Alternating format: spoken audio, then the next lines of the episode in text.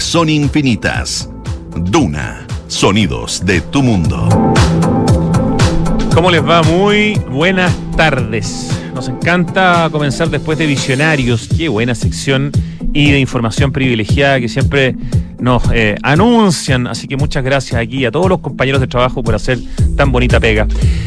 Hoy en Santiago Adicto vamos a conversar con los fundadores de, un proyecto que hace una cantidad de cosas bonita e importante en Santiago y en Chile notable.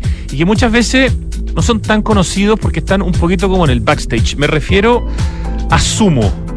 Eh, no, no es la banda de Luca Prodan, es una oficina de diseño de experiencias con contenido.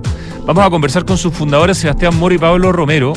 Sumo lleva a esta altura unos 20 años eh, haciendo una cantidad de museografía en algunos de los museos más importantes de Chile. Yo acabo de ver un museo nuevo de ellos en Valdivia, lo comenté el lunes, eh, un museo fantástico, el Museo de las Telecomunicaciones, un trabajo de joyería. Y a propósito de esa visita de este museo nuevo en Valdivia, vamos a conversar con Sumo porque ellos están detrás de muchos proyectos importantes. O sea, eh, y no solamente de museos, de exposiciones en museos, también eh, de instalaciones, también de diseño gráfico y señalética. Por ejemplo, la señalética del GAM, que se hizo para todo el circuito patrimonial, es decir, para que uno pueda entender todas esas obras de arte eh, que están y que vienen de la UNCTAD 3.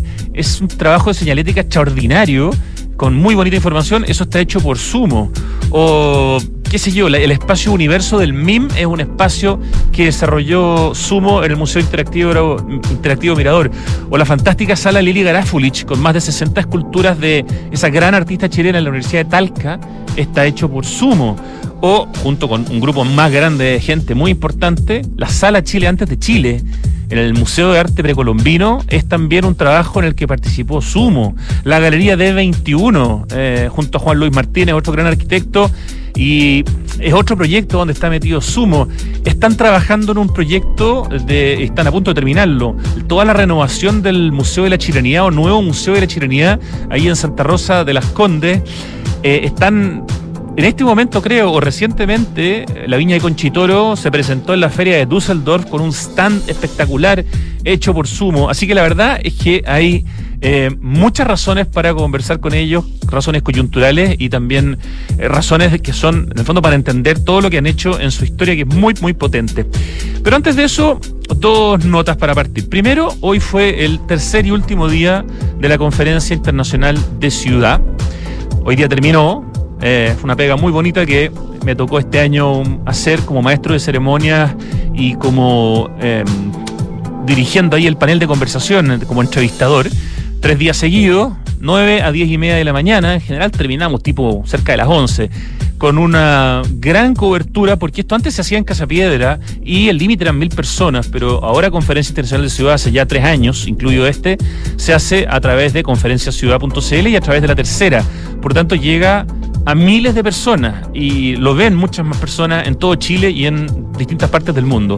Hoy día tuvimos a un grande, David Sim, es ex socio, pero sigue vinculado a la oficina de Jan Gell, que era como, de alguna manera, el brazo derecho de Jan Gell, un hombre eh, que viene justamente de Europa, de Dinamarca, eh, pero que le ha tocado trabajar en todo el mundo. Acaba de publicar, o sea, recientemente, un libro que se llama Soft City, Ciudad Suave, eh, bringing, bringing, bringing, digo, density for everyday life, o sea, como trayendo la densidad para el día a día, pero esa densidad de la que él hablaba justamente en la presentación, que no es ni eh, la densidad mínima de las casas en los suburbios, ni tampoco la hiperdensificación de los edificios gigantescos, sino que ese, ese espacio que queda al medio, él en inglés llamaba the missing middle, como ese, ese intermedio que se ha perdido entre las casas y los edificios de muchos departamentos. Bueno, habló de varias cosas interesantísimas, cosas tan sencillas que están resultando en distintos países del mundo, como darle una importancia muy fuerte al patio interior en edificios, por ejemplo, que de alguna manera están construidos para dejar un espacio al medio que quizás hasta hace algunos años usaba de bodega o se usaba y hoy día se ha en el fondo regenerado para transformarlo en un patio, en un espacio de recreación donde la pandemia evidentemente tuvo mucho que ver. Hay un ejemplo súper interesante eh, que lo conversamos después con el panel conformado por Pablo Fuentes, quien lidera la ONG Ciudad de Bolsillo, y Carolina Carrasco, que lidera la ONG Espacio Lúdico, que estuvieron conversando con David Sim y conmigo. Eh, mencionamos, por ejemplo, como ejemplo de un, un, desarrollo de vivienda social con patio interior, el barrio Maestranza Ucamau, que es un proyecto relativamente nuevo, debe tener dos años no más de su inauguración, y justamente es un proyecto de vivienda social que primero tuvo la gracia de que permitió que los vecinos siguieran viviendo en Estación Central, que era la comuna donde en el fondo querían seguir viviendo. Segundo, que tiene planos originales de una donación de Fernando Castillo Velasco. Y tercero, que el trabajo que se hizo en el fondo fue justamente dejar como una isla adentro donde los niños están siempre vigilados de alguna manera por todos los adultos y pueden jugar con mucha tranquilidad. Así que es interesante que tenemos un muy buen eh, ejemplo en nuestro país, ahora que hay que hacer tanto proyecto de vivienda social con el déficit que tenemos. David Sim hablaba también de la importancia del balcón, de un balcón, aunque sea mínimo, pero ese balcón que en la pandemia te permitió salir, te permitió conocer muchas veces a tus vecinos, te permitió esa sensación de tener un mínimo de, eh, libertad y de espacio para respirar. Habló también de la importancia de la planta baja, como en los países nórdicos y en varios países en Europa, hoy día la planta baja, eh, con un trabajo de urbanización interesante que hace que no esté como pegado a la calle, hace que justamente ese espacio que puede tener un pequeño jardincito puede costar un 20, un 25% más que el resto del edificio. La gente se está como peleando las primeras plantas o las plantas bajas, eh, a diferencia de lo que pasaba antes, por la manera en que estaba urbanizado, digamos, esos espacios. Pero también son eh, espacios, estas plantas bajas, que se pueden usar para espacios de salud, para espacios de cultura. Eh, habló del layering, de construir por capas, de no construir de manera pareja un edificio, sino que ir como creando espacios entre los distintos pisos que permiten distintos usos y permiten distintas maneras de eh, poder vivir justamente un edificio de escala humana pero que está construido con capas diferentes. Vivir localmente, eh, eh, habló también otro de los temas, la importancia del vivir local, que también en el fondo nos dimos cuenta de su magnífica importancia para los que podían vivir localmente con servicios cerca en pandemia, bueno, etcétera. Les recomiendo ver y escuchar la presentación de David Sim, que además es muy carismático, es muy simpático, dio ejemplos de Chile, conoce Chile, ha estado en Chile, de hecho vino con Jan Gell en mayo del 2019 cuando Santiago Adicto, junto a la revista Capital y la Embajada de Dinamarca, eh, logramos traer a Jan Gell a Chile por primera vez, probablemente por única vez, no sabemos, ya tiene 85 años, y fue un evento maravilloso en el GAM, en el que hubo, no sé, por lo menos deben haber habido 800 personas. Eh, logramos cerrar dos días la calle Las Tarrias como un experimento de urbanismo táctico para ver qué pasaba em, en, esas, en las calles, digamos, de autos eh, mientras eran usadas por peatones y de hecho justamente la ONG Ciudad de Bolsillo estuvo haciendo una como una contabilidad contando eh, lo que hacía la cantidad de peatones y lo que hacían los peatones. Bueno, David Sim, como les decía, había estado ya en nuestro país, mostraba fotos también de Santiago. Por lo tanto, es un hombre que se maneja eh, a nivel internacional de manera muy potente. Les recomiendo entonces esta tercera y última sesión, este tercer y último día de Conferencia Internacional de Ciudad en conferenciaciudad.cl. Felicitaciones nuevamente a Cristóbal Prado, su organizador, a todo el equipo que trabaja con Cristóbal en la Cámara Chilena de la Construcción y a la Cámara por hacer, eh, por eh, ¿cómo se dice? No se dice onceavo año, se dice décimo primer año, eh, creo que consecutivo, Conferencia Ciudad. Nos han traído o nos han permitido, digamos, conversar a través de, de las pantallas a los y las más importantes personas que piensan la ciudad a nivel mundial. Richard Florida, Edward Glazer, Janet Sadiq Khan eh, y muchas más gente. Este año, bueno, David Sim y los otros invitados como Emily Talent que estuvo ayer también. Y el segundo punto que quería comentar con ustedes es un ranking que apareció en Arc Daily, eh, súper interesante, de las mejores ciudades para vivir en el 2022. Este es un ranking índice de habitabilidad global que hace la unidad de inteligencia del Economist, The Economist Intelligence Unit.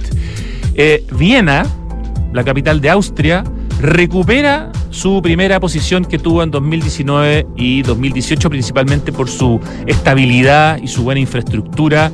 Eh, han tenido la suerte de estar en Viena. Es una cosa impresionante, como que no hay basura en ninguna parte, eh, está lleno de museos impresionantes, el Art Nouveau y el Art Deco como que te pega en la cara. alucinante esa ciudad, realmente maravillosa. Además tiene un tamaño así, no es gigantesca. Bueno, como buena capital europea, son ciudades medianas. Em, además respaldada por un muy buen sistema de salud y por la gran cantidad de actividades culturales y de entretenimiento.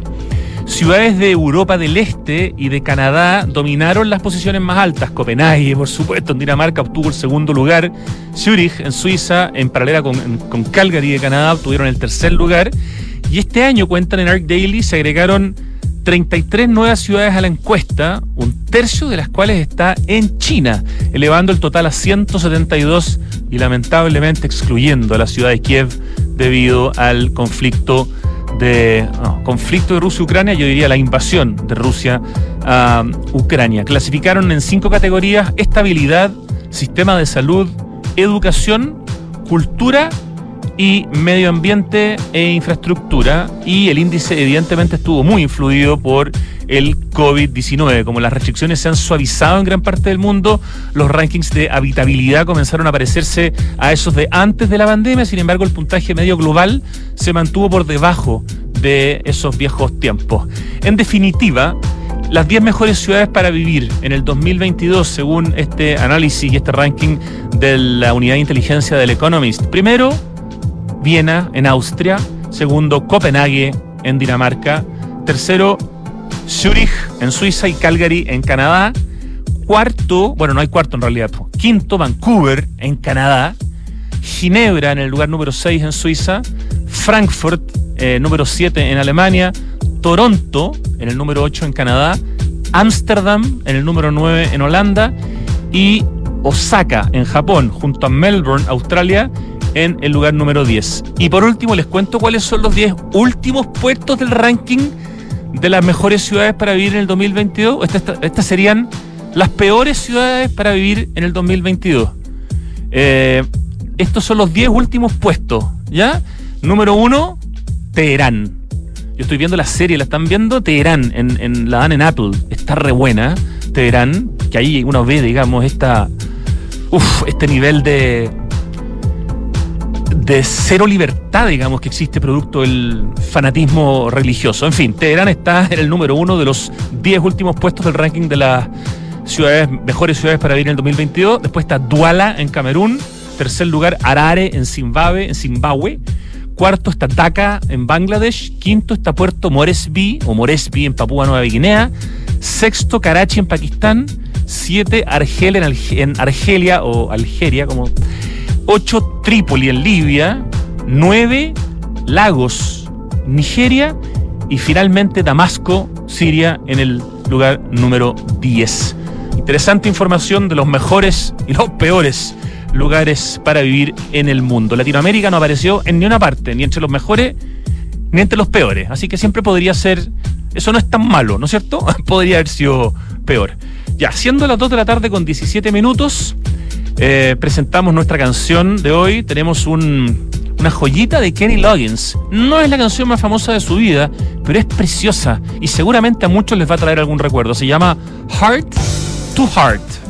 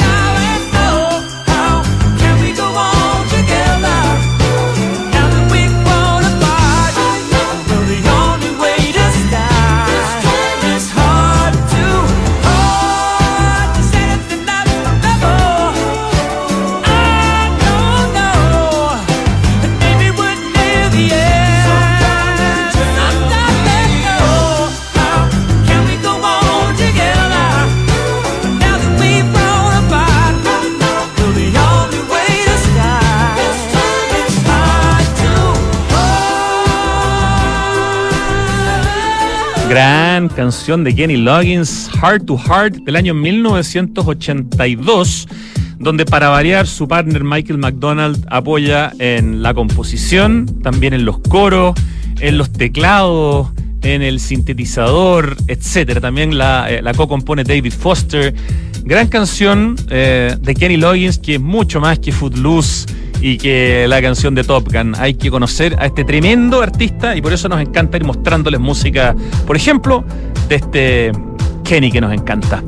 Ya, estamos en línea cuando son las 2 con 22 minutos de este jueves 7 del 7, 7 de julio, con Sebastián Moro y Pablo Romero, los fundadores de Sumo, una oficina que tiene un gran nombre y que se dedica al diseño de experiencias con contenido, que es como ellos lo detallan. Así que, a ver, voy a saludar de a uno para que vayamos identificando las voces. Sebastián Moro, buenas tardes.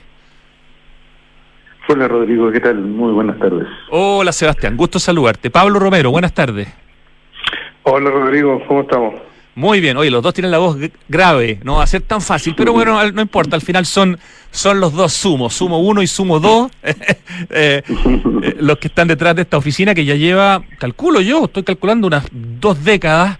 Eh, cuéntenos, por favor, cómo parten, pero antes de eso déjenme decir que, que esta oficina, lo, lo conté un poco en la presentación, está detrás de varios museos importantes de nuestro país, o sea, de la museografía hecha para varios museos de este país, eh, desde cero algunos, o, hecha completamente nueva, como lo increíble que hicieron en el Museo de Historia Natural de Valparaíso, un trabajo pero increíble, o donde, donde colaboraron con varios otros e-, equipos eh, en la exposición o en la muestra permanente Chile antes de Chile del Museo Precolombino, o en la sala Lili Garafulich, eh, en la Universidad de Talca, donde de hecho fue que nos conocimos en 2015, eh, pero al mismo tiempo también han hecho una serie de trabajos de diseño, ya contaba yo que en el GAM hicieron toda la gráfica del circuito patrimonial, que es maravilloso, yo no sabía que lo habían hecho ustedes y me encanta esa gráfica, cómo explica todas estas obras de la UNCTAD 3.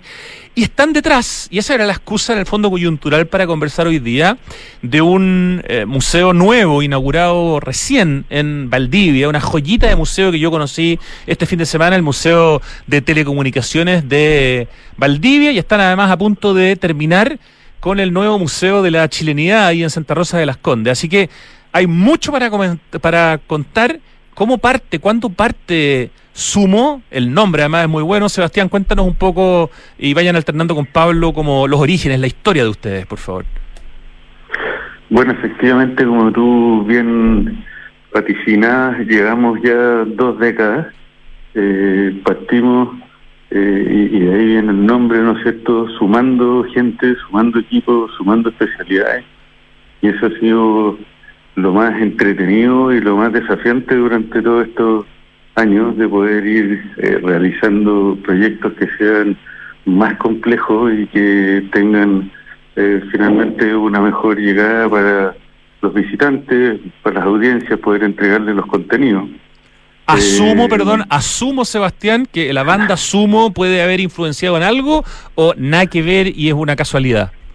Es una casualidad, pero es una banda que ha sonado mucho en estas paredes. Ya, eso es importante. Hay un cariño a Sumo de la oficina Sumo, así que estamos asumiendo correctamente. Eh, Pablo, podríamos decir que el trabajo que hacen para el Museo de la Merced, en pleno centro de Santiago, el año 2002, es como el debut o, o uno de los primeros trabajos importantes que les toca hacer como oficina. Sí, Efectivamente, Rodrigo, la, renovación del Museo de los Mercedarios fue uno de los principales proyectos permanentes de una, de una colección que vio la luz a través de un, de un trabajo de diseño museográfico y de reescribir un poco el, el guion del recorrido y hacer una nueva puesta en valor.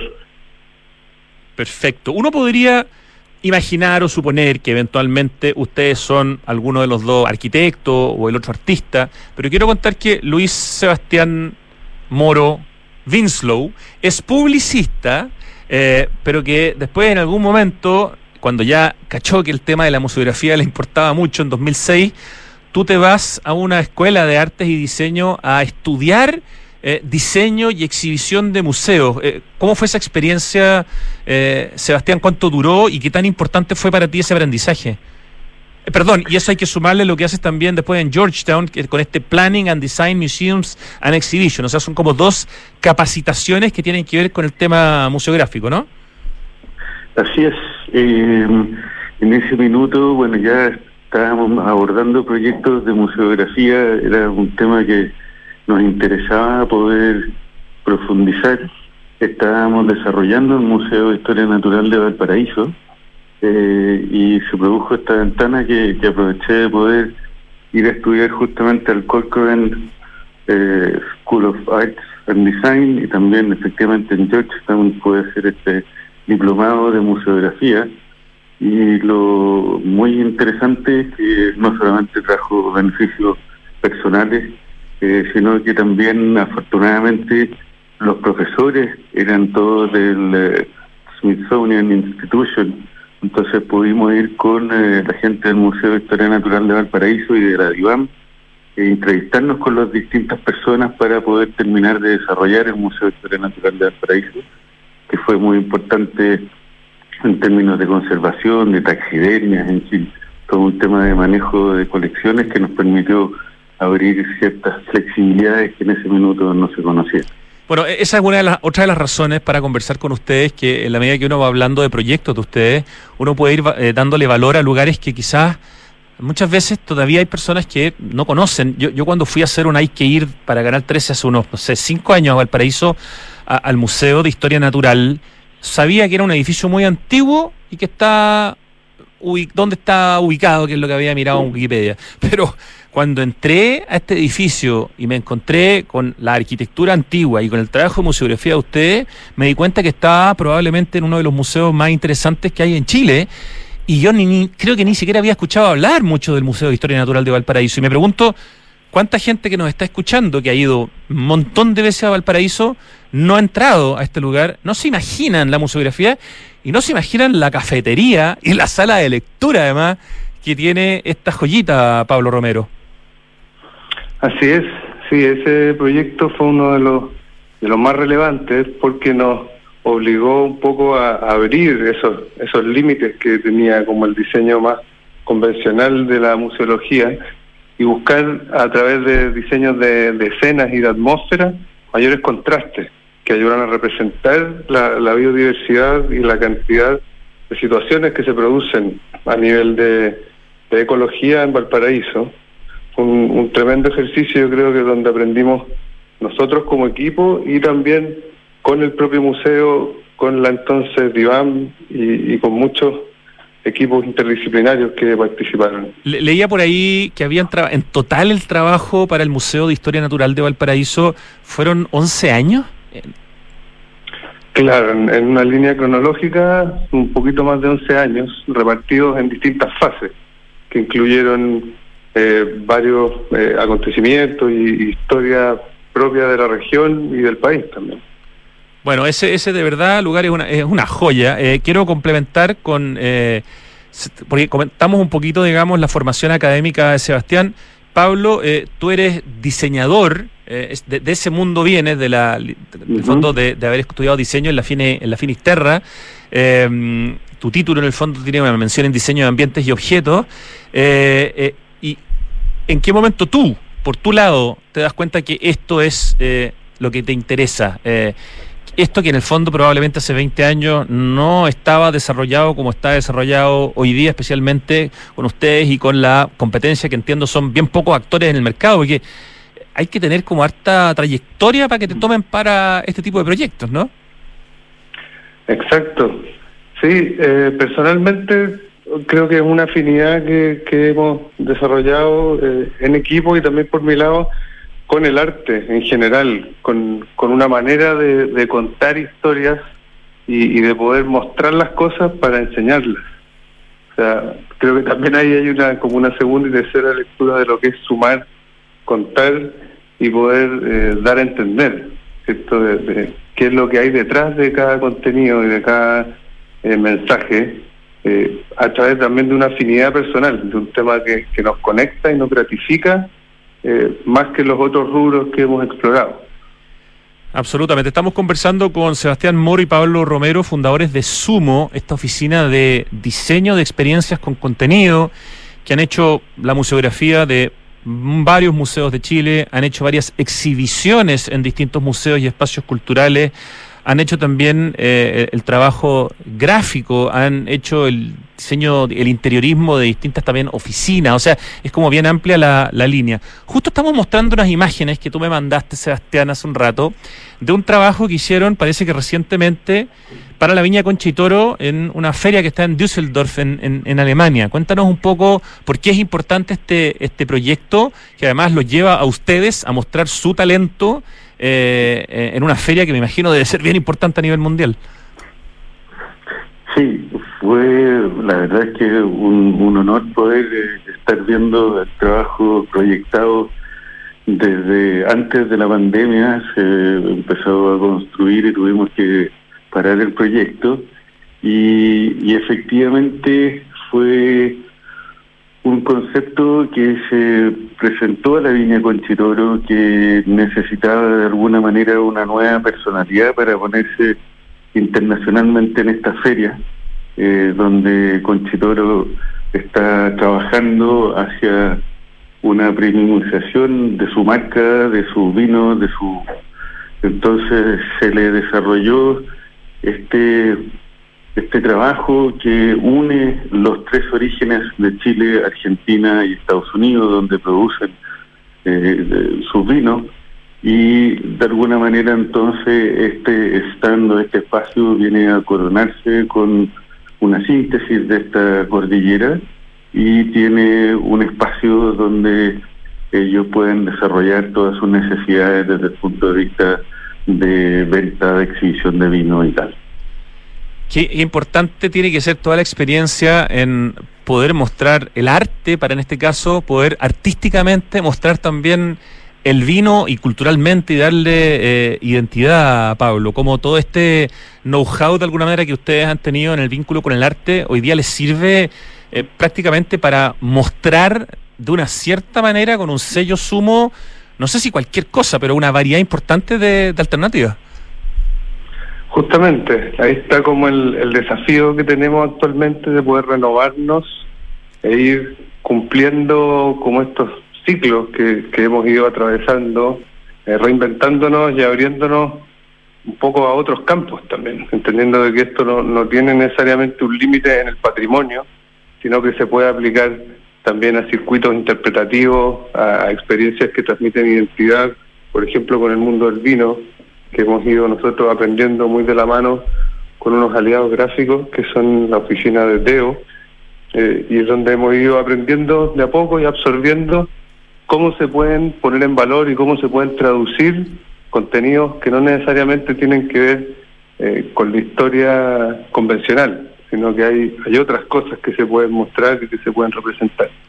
Totalmente. Me gustaría que le pudieran contar ustedes desde su experiencia, eh, porque una cosa es alguien que va a visitar y mira como yo y me impresiona y digo qué lindo y hago un post y digo, oye, la museografía de Sumo y la iluminación de Limarí eh, Lighting Design y pero otra cosa, digamos, es el que hace la pega. Cuéntenos un poco lo que fue concebir este Museo de las Telecomunicaciones en Valdivia, en una casa, que en el fondo, bueno, es, como una casa que se rehizo, pero que está eh, pensada sobre la base de la restauración de, una casa que en el fondo protegió patrimonialmente el padre Gabriel Guarda, en pleno centro de Valdivia. Cuéntenos, por favor, de este que debe ser uno de sus proyectos o el proyecto más reciente ya inaugurado, porque está recientemente inaugurado, ya se puede ir. Aprovecho de dar el dato nuevamente para la gente que va a ir a Valdivia en estas vacaciones de invierno. Es un museo hermoso y ahí ustedes fueron, tuvieron una pega muy importante. Cuéntenos un poquitito el, el backstage de lo que fue eh, el trabajo para desarrollar el Museo de las Telecomunicaciones en Valdivia, Sebastián y Pablo Romero, Sebastián Moro de Sumo. Este proyecto, Rodrigo, justamente es lo que está como más, más actual, ¿cierto? Está como recién abriendo sus puertas y en una especie de marcha blanca. Eh, estamos todavía nosotros terminando de apretar y, ajustar algunas de las escenas, eh, recambiando algunos temas en la experiencia, pero representa también un, gran aprendizaje y un, gran eh, crecimiento para nosotros sobre todo en algo que tú comentaste en, la nota anterior, de el, sello de calidad que transmite el museo, que se pone como a la altura de otras instituciones a nivel internacional y que es algo inédito a nivel del contenido que, es tan actual. Esto para nosotros un proyecto que justamente desarrollamos durante las cuarentenas y, que fue posible gracias a, lo que entrega eh, GTD y Telefónica del Sur como empresa de las telecomunicaciones. Es un, proyecto que siguió vivo gracias a, esa tecnología y a esa modernidad. De hecho, es un, e, es un proyecto, el, Museo de las Telecomunicaciones de Valdivia, que donde se nota que la inversión es, es, grande, eh, el deseo de hacer algo importante para la ciudad eh, es relevante eh, y donde se metió harta cabeza, harta plata, y la verdad es que uno entra y, queda bien, bien impresionado. ¿Cómo fue todo el proceso em, previo para poder desarrollar este museo? Un poco, ¿cuál fue como el, pedido eh, que se les hizo a ustedes para desarrollar este museo? Bueno, el, el encargo en su inicio parte desde la iniciativa de la compañía de conmemorar lo que van a ser 130 años de historia, junto con esta idea de poner en valor también la región, entonces ahí se cruza la historia de la casa como contenedor de la historia y el contenido mismo que es eh, la posibilidad de comunicarnos y acercarnos como personas eh, independientes de las complejidades geográficas eh, o económicas o sociales. entonces ese es un poquito el, trasfondo que, que tenía el museo como objetivo y que se fue desarrollando a través de un trabajo justamente con eh, conservación, con arquitectura, con investigación, eh, con todas las, las, tecnologías que permiten esta interactividad que tú pudiste experimentar. Y hoy, que está lleno como de, de, sorpresa. Ahí estamos mostrando imágenes en el, en el streaming. De partida hay varias cosas incorporadas. Hay un mural de Matu, que es un destacado muralista, que además es arquitecto, que está justo en la parte como exterior del, del museo. Hay una escultura móvil de Benjamín Osa que es fantástica. E, esa es una idea, ¿cómo nace la idea de integrar, ahí la estamos viendo, de hecho, en este momento, para los que ven el streaming, esta escultura móvil que está en el cielo, digamos, de una de las salas, que uno misma la, la mueve, la, gira, y hace un efecto eh, precioso. ¿A ustedes se les ocurrió invitar a Benjamín? ¿Les pidieron en el fondo que lo invitaran? ¿Cómo surge este vínculo de los museógrafos con los artistas invitados, en este caso Matu en el mural, eh, Benjamín Osa en, en la parte de la escultura? Ese es un ejemplo de lo que te comentábamos anteriormente, de esta como afinidad permanente que tenemos con el arte y con la convicción de que tenemos que el arte puede acercar ¿cierto? los contenidos eh, y la cultura a las personas. Entonces se propuso que hubiera presencia de estas instalaciones o de estas obras que ayudan a decir en otra capa de información cómo también puede viajar un mensaje o cómo la información viajó históricamente de distintas maneras desde las señales de humo, los chasquis, las palomas mensajeras y otros elementos que servían al hombre para poder comunicarse y transmitir sus ideas. Había que separar además eh, el nivel 1, que era como el análogo, toda la parte análogo de las comunicaciones, con el nivel 2, que era como el, bueno, el piso superior, que era la parte digital. Entonces ahí también hubo como cambio de atmósfera, cambio de iluminación. Eh, son como dos espacios completamente distintos, que conversan por supuesto, pero donde era súper importante, entiendo, notar la separación, ¿no? Sí, claro. Eh, ahí había que hacer un, cambio de escena, un cambio de ánimo importante desde el, último ámbito donde seguimos en el primer nivel, que son la, expansión de las comunicaciones y cómo eh, la curva se, se modifica exponencialmente desde los años 50 en adelante. Y eh, había que generar como todo ese cambio a, la era actual, incluso dejando también un espacio para que eso se pueda mantener vigente y que se pueda seguir editando y actualizando, sabiendo que vamos a estar prontamente en espero en un 6G o en, lo que venga más adelante. Esto tiene que seguir creciendo. Y había que incorporar el pasado, que es la casa líder, que es esta casa en el fondo que se desarmó, una casa de madera, eh, parte importante se echó a perder porque estuvo 10 años a la intemperie, pero parte de lo que se salvó se incorporó también dentro del recorrido como para mostrar de alguna manera los materiales de las que estaba construida esta casa donde está hoy día el Museo de las Telecomunicaciones en Valdivia. Exacto, sí, se hizo un trabajo bien exhaustivo de, recuperación, de restauración y de estudio de cuáles eran las posibilidades estructurales de, de lo que se logró rescatar de la casa. Y hoy día yo diría que lo que queda es sobre todo su espíritu, sí. Eh, a través de las artesanías, ¿cierto? de todos estos oficios que se dan a entender de cómo eh, Valdivia y sus arquitectos lograron interpretar la tradición alemana y se muestra sobre todo en el acceso de la primera sala, que le decimos el, ámbito cero, que es donde hay una, una réplica a escala de lo que fue la casa. Oye, sí, qué buena maqueta esa. Hay dos maquetas, de hecho, una la maqueta clásica, hermosa, y otra maqueta como más conceptual, como abstracta, ¿no? Sí, justamente la idea era hacer ese contrapunto de un poco mirar hacia atrás de cómo fue la casa y después poder mirar en qué es lo que se está transformando a nivel de centro de extensión y punto de encuentro eh, para los valdivianos y todos los visitantes. Esos hacedores de maqueta también en el fondo uno los considera artistas de alguna manera eh, invitados, me imagino que especialmente esta casa más, esta maqueta más conceptual al proyecto. Exactamente, exactamente, son canales que usamos para poder invitar a la interpretación de estos contenidos y los mensajes. Estamos conversando con Sebastián Moro y Pablo Romero, los fundadores de Sumo, esta oficina de diseño de experiencias con contenido que han hecho una cantidad de museografía importantísima en los últimos 20 años. Recién estábamos hablando eh, del Museo de Telecomunicaciones de Valdivia, que está recién inaugurado y que es una joyita en pleno centro de Valdivia. Y hay otro proyecto que entiendo que están próximos a inaugurar. Ese no lo conozco, por lo menos obviamente no conozco el proyecto nuevo.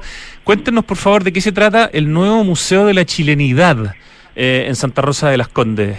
Señores, sumo, por favor. Del Museo de la Chilenidad está efectivamente en Santa Rosa de Apoquindo. Santa Rosa de Apoquindo, eso es. Del Centro Cultural de las Condes. Eh, tienen eh, dentro del parque hay efectivamente otro museo eh, que es la Casa Museo y está este pequeño espacio que era una llavería donde exhibían antiguamente distintos aperos de, de la vestimenta guasa y eh, se llevó y se propuso poder realizar una nueva museografía donde se reestructura todo el contenido, donde tenemos una primera sala que habla sobre el caballo, luego sobre la tierra y finalmente el habitante, entendiendo de que estamos dentro de la zona eh, centro de Santiago, vale decir de, desde la Concagua hasta el Biobío y tiene en el fondo los distintos eh, usos, aperos, eh, eh, tradiciones, usos del caballo, es una mezcla bastante interesante dentro de un diseño en el cual también está incluido la accesibilidad universal. Es un proyecto muy completo que estamos a punto de poder compartir con el público. O sea, deberíamos poder visitarlo de aquí a qué, a septiembre. Posiblemente esa sea esa la fecha de apertura, exactamente. ¿Y ahí el nombre es Nuevo Museo de la Chilenidad o ese es el nombre como conceptual que tiene hasta el momento? ¿O es tal cual, es literal? Quedó como, como estaba antiguamente, que era el Museo de la Chilenidad. Museo de la Chilenidad en Santa Rosa de Apoquindo, proyecto que se viene de sumo.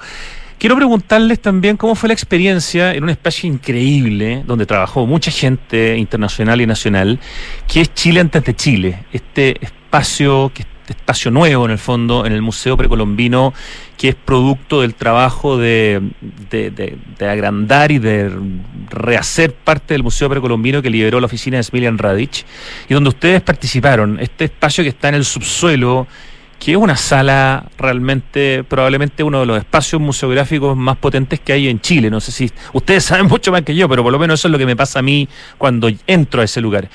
Eh, ¿Cómo, cómo sienten eh, ese espacio? ¿Qué importancia tiene además el Museo Precolombino con la Sala Chile antes de Chile? ¿Y qué fue lo que les tocó hacer ahí? Porque es, entiendo que ahí eh, el trabajo está repartido con varios otros nombres más, ¿no? Así es. Nuestra primera relación con el precolombino nace justamente cuando el museo tiene que desarmar eh, las exhibiciones que tenían para poder dar comienzo a la obra de Smilan eh, y realizaron una exposición en el Centro Cultural de la Moneda donde nos adjudicamos esa exposición que en ese minuto se llamaba Chile 15.000 años. Y ahí parte nuestra eh, relación con el precolombino y efectivamente cuando eh, se está realizando la obra de arquitectura de Smithland, se contrató la museografía de Geoff Pickup, que era el chief designer del British Museum, un eh, caballero talentosísimo, eh, y que por otra parte se estaba trabajando con una tecnología de vitrinas alemanas entonces necesitaban de alguna manera un equipo acá en Chile que pudiera coordinar y producir toda esta e integrar de alguna manera toda la museografía. Y en esa esa fue de alguna manera la parte del equipo que nosotros hicimos también con eh, Limarí iluminando eh, Gaguero Works con todo el tema de la gráfica. Un equipo todos los conservadores y restauradores del precolombino, un proyecto muy, muy, muy interesante, En el fondo fueron como la, la oficina chilena eh, que, que, representaba y conversaba y llevaba a la práctica un poco el diseño museográfico que venía de este Geoffrey Pickup. Así fue, justamente. Oye, ¿y el aprendizaje de trabajar con un hombre de ese nivel? No, inmesurable. O sea, tuvimos incluso la suerte de poder ir a Londres y visitar eh, in situ las exposiciones que él había proyectado. Eh, no, la verdad es que es como eh, fue una suerte gigante y, ya no, no, no, no, se puede repetir. Así que muy contento de haber podido tener esa posibilidad y esa experiencia. ¿Qué, qué les pasa cuando ven el precolombino hoy? Eh, eh, con el segundo piso cerrado en el fondo por, por, razones financieras, porque evidentemente era un museo que dependía básicamente de los turistas y los turistas desaparecieron hace ya más de dos años de nuestro de nuestro país. Sí, por una parte efectivamente produce mucha nostalgia que no estén eh, los turistas. Afortunadamente creo que el museo ha hecho un buen manejo en cuanto a bajar los precios, de manera de que de todas maneras hay gente en las salas, que, que, es algo que es bastante lindo de poder ver. Eso es verdad, se hizo mucho eh, más accesible para los chilenos. Hoy día la entrada cuesta mil pesos, si no me equivoco. Así es. Y esa es la parte bonita, están con exposición nueva, están con una cafetería nueva, la Cecilia Puga que asumió como, como directora, evidentemente se está haciendo un trabajo gigantesco, pero hay una situación eh, real, digamos, que es la situación de pandemia que tiene afectado a muchos museos en el mundo. Y en el caso del precolombino es que tienen un piso entero cerrado. Pero Chile, antes de Chile, donde ustedes trabajaron, ese está abierto, ¿cierto? Así es, sí. Extraordinario. Oye, eh, y otro, otro proyecto que me parece re interesante de, de comentar es esta señalética que ustedes hacen como sumo, Sebastián y Pablo, junto a su equipo, para el Centro Cultural Gabriela Mistral. Esta, esta gráfica del circuito patrimonial. Este es un proyecto también relativamente reciente, pero que identifica obras que son muy importantes y que en general, como no tenían esa información, estaban como bien poco contextualizadas y uno no se imaginaba el valor muchas veces de, de, lo, de lo que estaba viendo, dónde se estaba sentando, dónde estaba tomando agua, en el caso de los bebederos, no sé. Eh, cuéntenme un poquito de ese proyecto de darle esta gráfica a este circuito patrimonial. ¿Qué, qué significó para ustedes? Me imagino que hubo que estudiar bien el proyecto de la UNCAP 3 y de todo el arte integrado a la arquitectura.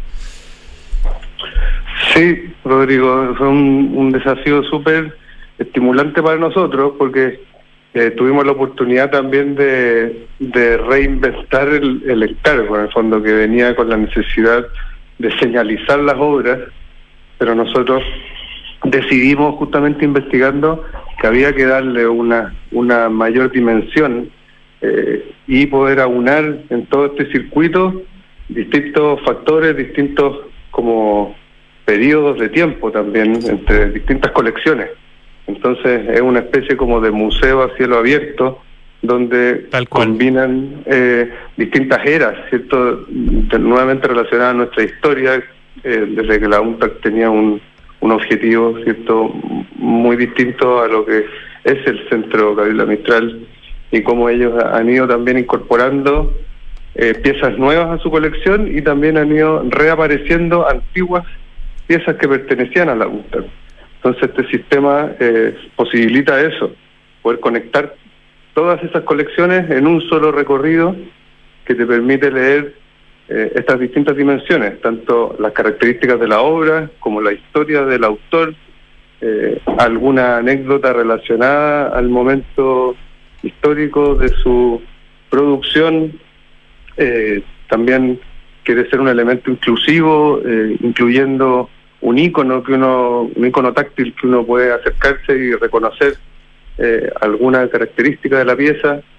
Eh, entonces significó como ese ese momento en que, que vimos que un proyecto de señalética se podía transformar en un tema de interpretación también.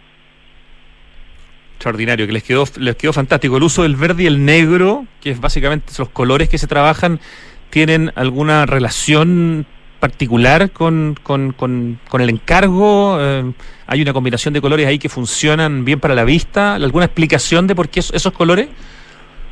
O sea, se buscó en, el inicio una nomenclatura a través de, de iconos, de tipografía y de, escalas cromáticas para poder diferenciar justamente las, las colecciones más nuevas de las colecciones antiguas y de las piezas que estaban como al interior de los pasillos con las que están en el exterior. Eh, pero la, elección puntual del pantón viene de la, del manual de marca del centro, no, es algo Perfecto. que tiene directamente con nosotros. Ahí estamos viendo justamente la imagen de eh, la señalética que indica la obra de Sergio Castillo, que es una escultura Mm. fantástica que uno además puede si la mueve, se da vuelta, pero no todo el mundo sabe. Oye, eh, finalmente, y antes de despedirnos, ¿hay un- algún proyecto en el que estén trabajando hoy día que no les haya preguntado, que no lo sepa, que me quieran con- que nos puedan contar, digamos, de algo que se viene en términos de, de museografía eh, o de exposición o de exhibición eh, en el corto plazo, Sebastián, Pablo? Sí, sí, hay, hay varios que están dando vuelta en estas líneas, no solamente a nivel patrimonial, sino que a nivel de, de identidad y de estos senderos. Yo creo que por el lado patrimonial eh, estamos terminando de montar eh, una, una pequeña exhibición en algo que se va a llamar el Museo del Sombrero, en la antigua fábrica eh, de Girardi, que está en el barrio Italia. Ah, Genial. Ya. Eh, eso es, es un proyecto bien interesante que ha sido impulsado por una fundación que está detrás de, de la ex fábrica y que creo que en su momento te lo vamos a informar para que lo puedas difundir. Buenísimo, Eh, buenísimo. ¿Ya? Eso está muy entretenido. Y el otro es, es que tiene que ver con el, el parque del Cerro Calán.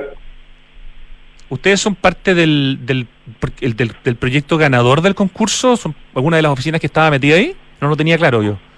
Justamente Ajá. trabajamos con, eh, con la oficina de Javiera Jave y Paula Lin. Sí, pues a ellas las tenía en la, en la, en la cabeza como las ganadoras, digamos. Ellas son las cabezas ganadoras, nosotros somos... Asociados, pues un proyecto donde hay que asociar distintos, distintas cabezas. Qué genial, ya. Eso se viene, sí, pues. Eso se viene y, y ahí trabajamos con un también un asesor de contenido, Guillermo Blanc, que es un astrónomo y, y se están creando siete hitos de observación dentro del recorrido de, de los senderos. Sí, va a estar muy entretenido también ese. Excelente, estaremos atentos a las noticias de Sumo entonces. Nos falta decir solamente el Instagram de Sumo para que la gente los pueda seguir. ¿Cuál es? Es sumo-museografía. Sumo-museografía para que puedan conocer un poquito más de Sumo y si no, sumo.cl en la web. Sebastián Moro, Pablo Romero, muchísimas gracias por esta conversación. Felicitaciones por la extraordinaria pega que han hecho estos 20 años y por favor sigan dándole porque hacen un trabajo hermoso. Gracias, Rodrigo. Gracias a ti, Rodrigo. Nos veremos pronto. Suerte, un abrazo. Igualmente. Gracias. Nosotros vamos al corte, Ricardo, ¿no es cierto? Ya, vamos al corte y volvemos en segundos con el acertijo musical.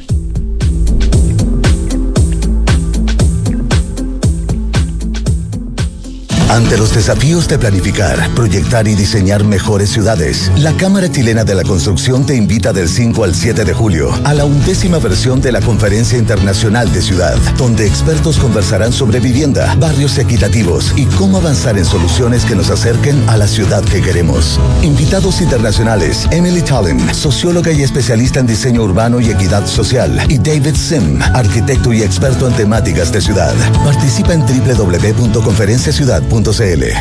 En Entel sabemos lo importante que es estar en todas. En contar una noticia. ¿Aló? ¿Me dieron la pega?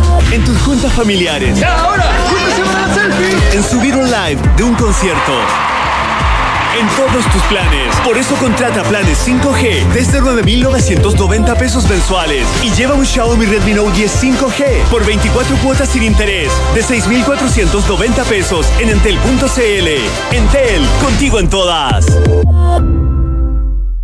CB Galería es un espacio de espíritu amplio en Vitacura, donde podrás encontrar seis de los más honderos restaurantes de Santiago. Galerías de arte con exposiciones que invitan a ser descubiertas, vanguardistas tiendas de diseño y decoración, una chocolatería premium, una pastelería boutique y servicios bancarios y de turismo. En CB Galería conviven el arte, la gastronomía, la arquitectura, la botánica y el diseño, que fluyen en una experiencia que te invita al ocio recreativo. Alonso de Córdoba 4355 Vitacura, www.cbgalería.cl.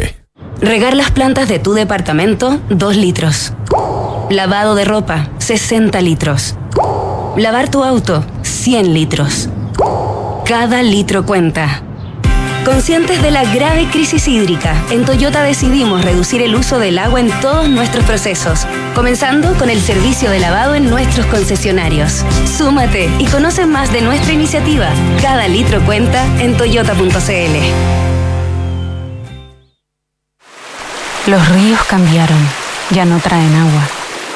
La nieve cambió, ya no está. Las lluvias cambiaron, hay muy pocas. El planeta está cambiando. Ahora es urgente que cambiemos nosotros. Se acaba el tiempo y se acaba el agua. Cuidémosla. Cada gota cuenta. Aguas andinas, así de claros, así de transparentes. El último lanzamiento de Hexacon, la inmobiliaria de Smart Living. Es una experiencia única de diseño, refinamiento y full conectividad. Inserto en una de las esquinas más apetecidas del barrio El Golf. Conoce Isidora y Benjamín, sinónimo del diseño más exquisito. Un proyecto boutique con exclusivas unidades en el primer piso con jardín privado, cuatro penthouse en el último piso y una placa comercial en primer piso y zócalo. Conócelo en www.exacon.com Hoy queremos ayudar a que tengas un invierno tranquilo con la mejor energía de Enel. Nuestra prioridad es entregarte a ti y a quienes más lo necesiten el mejor servicio. Por eso reforzamos nuestros equipos de apoyo y contamos con un protocolo especial para pacientes electrodependientes. Si en tu familia hay un integrante que es paciente electrodependiente, regístralo en nuestro sitio web u oficina comercial más cercana. Infórmate y descubre más en enel.cl. Con Enel puedes elegir un mañana mejor. Ya, estamos de vuelta, empieza a sonar el acertijo musical. Ay, ay, ay. Y empezamos con información importante. Miren, hasta el 10 de julio se extiende el plazo de inscripciones. Hasta el 10 de julio se puede postular a la categoría Servicios Digitales Entel de los premios de innovación Aboni 2022. Desde hace ya 10 años, Entel busca reconocer iniciativas relacionadas a servicios digitales que aportan soluciones innovadoras muy tecnológicas para satisfacer justamente necesidades de servicio y experiencia de los consumidores. Así que ya lo saben, tienen algunos días más. Hasta el 10 de julio se puede postular a servicios digitales de esta categoría eh, de los premios de innovación Aboni 2022. Servicios digitales Entel. Oye, y bueno, como les contamos al principio del programa, terminó hoy día conferencia Ciudad entre el 5 y el 7 de julio, organizada por la Cámara Chilena de la Construcción, porque grandes desafíos nos mueven. Estuvimos pensando justamente una mejor ciudad, planificando y haciéndola realidad, al menos en las conversaciones súper interesantes que se dieron estos tres días. Está toda la información y se irá subiendo, todo que quede pendiente, a conferenciaciudad.cl para que vean lo que pasó estos tres días. Realmente un tremendo espacio, esta undécima versión de la Conferencia Internacional de Ciudad. Te invitamos a disfrutar la nueva experiencia gastronómica que hay en Chile. Table Mapping, la mesa de los sentidos, donde tu mesa cobra vida a través de un espectáculo de luz, sonido y color. A mí me encantó. La viví la semana pasada en el Santiago Open Gourmet de Open Kennedy y es entretenidísimo. Además, la comida es deliciosa porque se van turnando cada dos semanas los restaurantes de Santiago Open Gourmet, que son todos increíbles. Tú puedes hacer tu reserva en www.sogopen.cl, sogopen.cl. Te esperamos en Santiago Open Gourmet en Open Kennedy. Y te invitamos a elegir tu nuevo departamento en www.exacon.cl de acuerdo a tus gustos y a tus necesidades.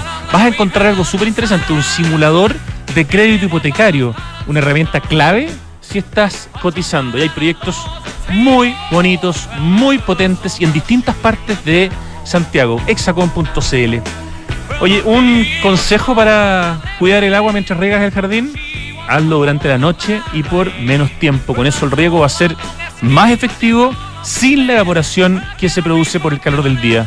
De esta forma tu jardín va a estar igual de verde y vas a estar ayudando a enfrentar esta mega sequía que nos afecta hace ya 13 años. El clima en el mundo cambió y ahora es urgente que cambiemos nosotros. Cuidemos el agua. Cada gota cuenta aguas andinas. Y te contamos que CB Galería es un espacio de espíritu amplio en Vitacura, donde encuentras seis restaurantes ultra honderos en Santiago, galerías de arte, vanguardistas, tiendas de diseño, decoración, gastronomía, una pastelería boutique y distintos servicios. Esto está en Alonso de Córdoba 4355 en Vitacura. la página web cvgalería.cl. Ahí están los horarios, todos los restaurantes, todo lo que necesitas de este precioso lugar con gran arquitectura además que hay en Santiago. Oye, y mm, en Enel quieren ayudar a que tengamos un invierno tranquilo con la mejor energía de Enel, por supuesto, y por eso están reforzando los equipos de apoyo y los canales de asistencia en caso de eventuales emergencias eléctricas. Infórmate y descubre más en enel.cl. Y como ya lo comentábamos de alguna manera, ¿no? La crisis hídrica está aquí y cada litro cuenta. Por eso en Toyota decidieron reducir el uso del agua, comenzando por el servicio de lavado en sus concesionarios. 100 litros de agua se ahorran en cada auto Toyota que va a su concesionario. Súmete, súmate, perdón, y conoce más en toyota.cl. Ya, eh, esta es una banda con tres palabras. No, hoy sonaban parecido a ellos. No son los, los CCR. Hoy sonaban parecido. Em, ¿Cuántas palabras tiene la banda? Una sola palabra. ¿Y con qué letra empieza? Con H. Ah, son los Hollies entonces. Ya. Los Hollies. Y la canción de los Hollies. em, tres palabras. No será Long Train Running. Parte con long. ¿Viste? ¿Viste? Si había algo en mi cabeza. long. mm, es la segunda con C. Long. No, dime la segunda palabra, Richie. Sí, dímela nomás. Long cool. Ah, long cool. Ay, me falta una palabra. Con W. Long cool. No creo que sea woman. Sí, es woman. Long cool woman. Ahí nomás, ¿ah? Los Hollies. Long cool woman. Lo que está sonando. Mañana me van a velar en información, información privilegiada, seguro. ¿Qué nota, Ricardo? 3-5. Me voy con rojito hoy día. Merecido esto. 3 de la tarde con casi 5 minutos ya. Nos vamos. Ahora viene Tardes Duna con Pitu Rodríguez, nuestra directora. Gracias, Richie querido. Gracias, Lucho Cruz en el streaming. Francesca Ravizza en la producción y el equipo digital de Radio Duna. Gracias a ustedes por escucharnos. Hasta mañana.